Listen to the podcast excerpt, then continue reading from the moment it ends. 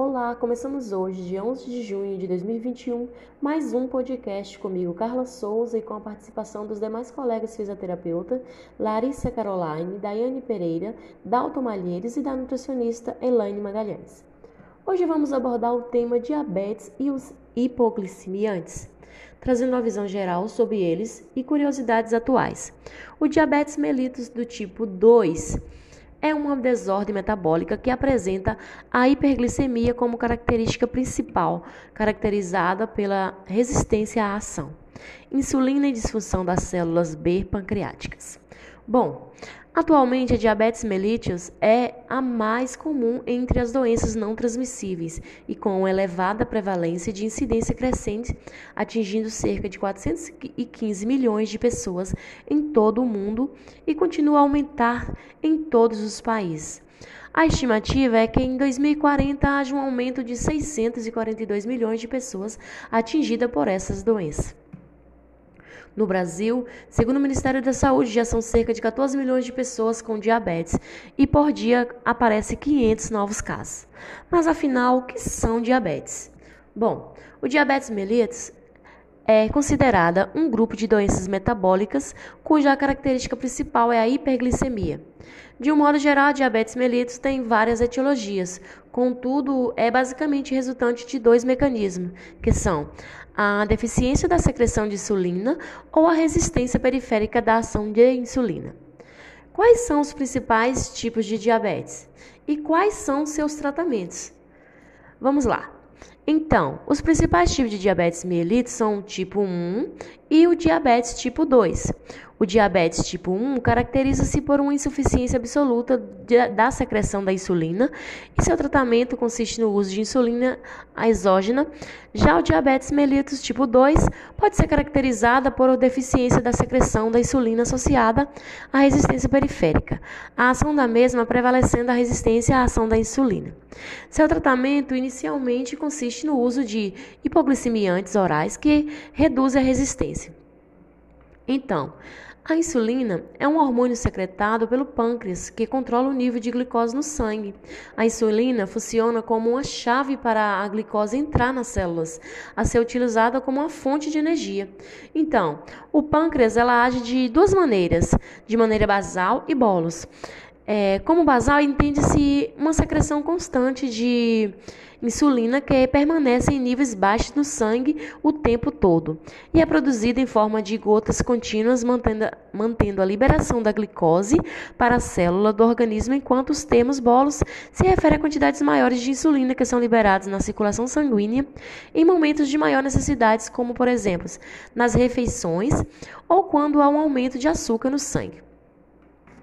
Então, e quais são os tipos de insulina?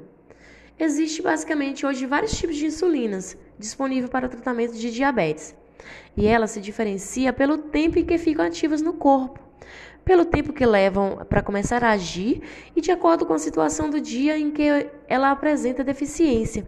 Entre elas temos a insulina de ação curta, a de ação intermediária e a de ação rápida. Então, a insulina de ação curta é usada para o controle rápido da glicose na hora das refeições. A de ação intermediária ela já age durante cerca da metade do dia, entre 12 a 24 horas. E os principais tipos são NPH e NPL. Já a insulina de ação rápida, também conhecida como insulina de ação regular, deve ser aplicada cerca de 30 minutos antes das principais refeições, geralmente três vezes ao dia é, que ajuda a manter os níveis de glicose após a ingestão de alimentos. Os hipoglicemiantes orais são medicamentos usados no tratamento da diabetes mellitus tipo 2, quando os pacientes não conseguem ter um controle glicêmico apenas com dietas. Já em relação ao mecanismo de ação, são aqueles que incrementam a secreção pancreática da insulina, os que reduzem a velocidade e a absorção dos glicídios.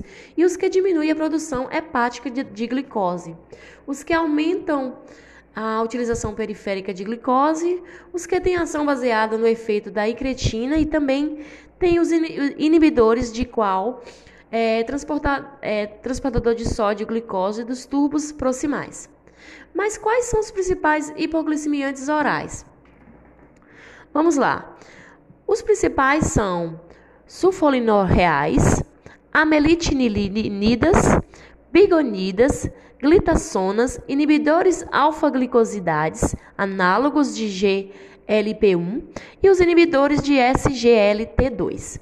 As sulfonilureais são os primeiros hipoglicemiantes orais e os mais amplamente utilizados para o tratamento da diabetes tipo 2. São secreta secretagogos porque eles atuam estimulando a secreção da insulina pelas células betas pancreáticas. Reduz a, a glicemia em cerca de 20% e são hipoglicemiantes cujo mecanismo básico de ação é estimular diretamente a liberação da insulina em pacientes que possuem células betas viáveis, ou seja, que ainda são capazes de produzir um pouco de insulina. Secretagogos de insulina, no caso. Medicamentos que promovem o aumento da secreção da insulina pelas células betas do pâncreas. Os antidiabéticos são classificados em quatro categorias são os que aumentam a secreção da insulina, que são os hipoglicemiantes, os que não aumentam, que são os anti-hipoglicemiantes, os que aumentam a secreção da insulina de forma dependente de glicose, que além de promover a supressão da, da glucagon. Os que promovem a, a glicossuria sem relação com a secreção de insulina. As sulfonorreais são os medicamentos mais antigos para tratamento do, do, da diabetes mellitus tipo 2 e ainda são amplamente prescritos. Então, a principal ação do sulfonilureais, não, desculpa, é, a principal ação das sulfonirreias é exercida sobre as células B das ilhotas pancreáticas e consiste em aumentar a secreção da insulina. Adicionalmente, a este é, efeitos, os medicamentos dessa classe eles reduzem níveis séricos de glucagon. É importante salientar que esses fármacos eles reduzem a glicemia, em especial pelo estímulo à secreção pancreática da insulina e requerem, portanto, células B funcionantes para que possam atuar.